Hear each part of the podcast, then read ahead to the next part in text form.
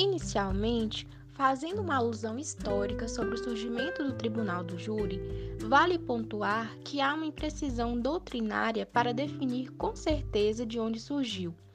Mas, no Brasil, desde o ano de 1822, após um decreto expedido pelo príncipe, havia previsão para julgamento dos crimes de imprensa por 24 juízes de fato. Posteriormente, a Constituição Imperial de 1824 ampliou a competência do Tribunal do Júri, que passou a julgar causas cíveis e também criminais. Além disso, havia separação entre juízes de fato que julgavam e o juiz de direito que apenas sentenciava, como ocorre nos dias de hoje.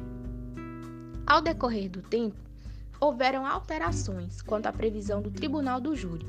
até que, com a Constituição Federal de 1988, fora firmado o entendimento em seu texto legislativo, mais precisamente no artigo 5 inciso 38, que o Tribunal do Júri é uma cláusula pétrea, considerado um direito e uma garantia individual dotado de princípios para julgar crimes dolosos contra a vida, sejam eles consumados ou tentados.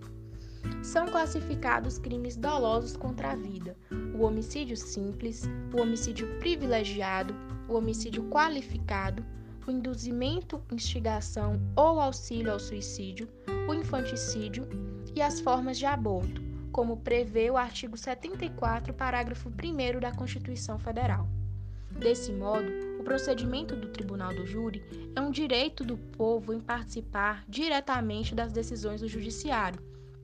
assim como é um direito do réu de ser julgado pelos seus iguais, observando o respeito ao devido processo legal. Como mencionado anteriormente, o Tribunal do Júri é dotado de alguns princípios, sendo eles o princípio da plenitude de defesa, em que há a possibilidade de maior número de recursos, do pleno exercício da defesa técnica e o exercício da autodefesa. Há também o princípio do sigilo das votações, que se refere ao momento em que os jurados respondem aos quesitos, sendo estes dotados de liberdade de consciência, pois não precisam fundamentar seu voto